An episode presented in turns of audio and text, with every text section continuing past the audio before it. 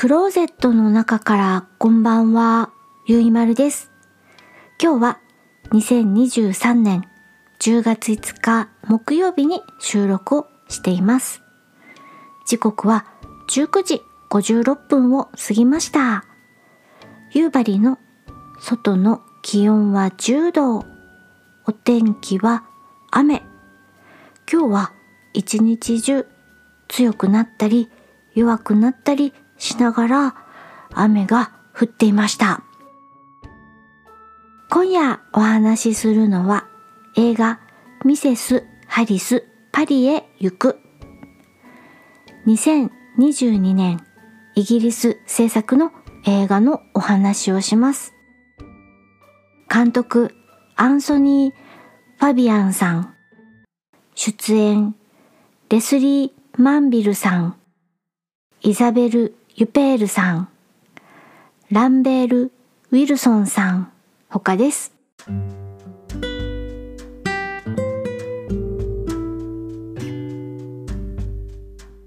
映画ミセス・ハリスパリへ行く予告編と本編の URL は YouTube とプライムビデオのリンクをエピソード概要欄に載せています。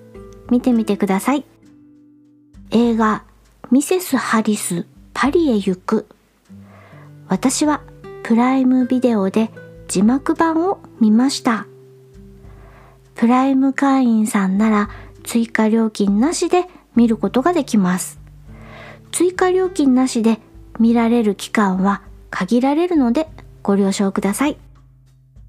映画ミセス・ハリスパリへ行く。ジャンルはコメディです。リラックスして安心して見てみようのコメディです。私がなぜ映画ミセス・ハリス・パリへ行くを見てみようかなと思ったのかそれは前回お話しした映画パリの調香師幸せの香りを探しての関連作品としてプライムビデオさんがおすすめしてくれたからです。中でもこの映画ミセス・ハリス・パリへ行くの予告編がまた良かったんですよ。なんだか心温まりそうな予感がして見てみたいと思いました。おすすめ作品としてプライムビデオさんがピックアップしていたのはおそらくディオールつながりということじゃないかなと思います。そんな映画の楽しみ方も面白いかなと思います。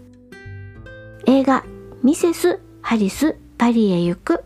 時代は1957年。場所はロンドン。主人公ヒロインエイダ・ハリス。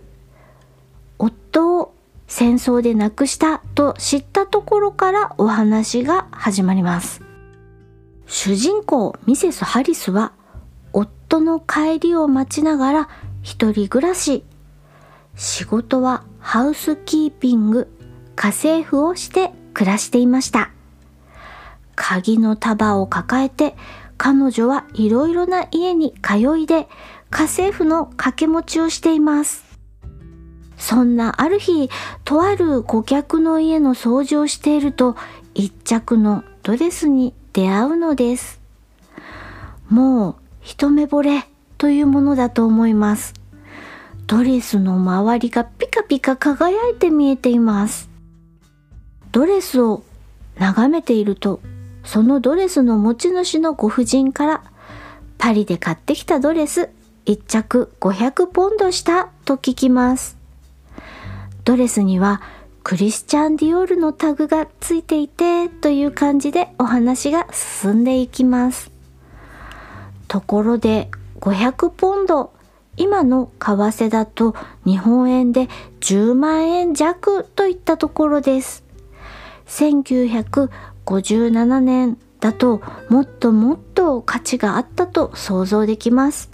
まあとても家政婦のお給料だけではとにかく買えない品物だと想像ができます。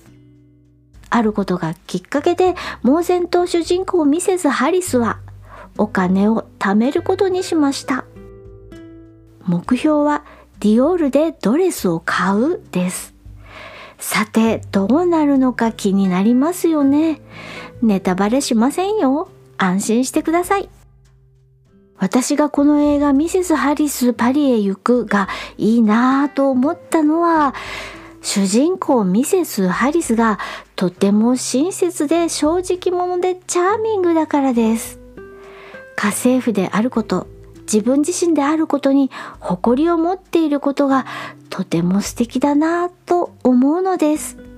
そして主人公ミセス・ハリスのそんな振る舞いを見て関わる人みんなが自分に正直になっていく。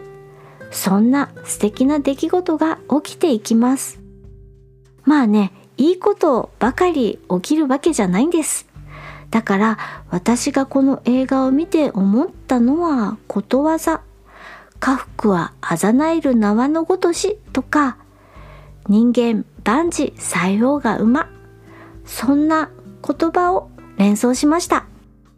それから見どころはやはりディオールの素晴らしいドレスたちをじっくり見てください。美しいものはとにかく美しい。完璧な美しさ。ああ語彙力が足りませんね。とにかく見てみてください。コメディなんだけどクスクス笑える感じじゃなくて温かな気持ちになれるそんな作品なのでゆったりとした休日の昼下がりに温かい紅茶を飲みながら見るといいと思います。飲み物はコーヒーでももちろんいいのだけれどそこはイギリス映画ということで紅茶がこの映画には似合いそうです。今夜は暖かい休日の午後、暖かい紅茶を飲みながらのんびりと見てほしい。そしてあなたも優しい気持ちになってほしい映画ミセス・ハリスパリへ行くのお話をしました。次回はまだ何をお話ししようか決めていません。Twitter 改め X にてお知らせしますので、私のアカウントをフォローして情報をキャッチしてください。X アカウント yuimaru ゆいまるです。それでは夜のゆいろく聞いていただきありがとうございます。北海道夕張からお話はゆいまるでした。おやすみなさい。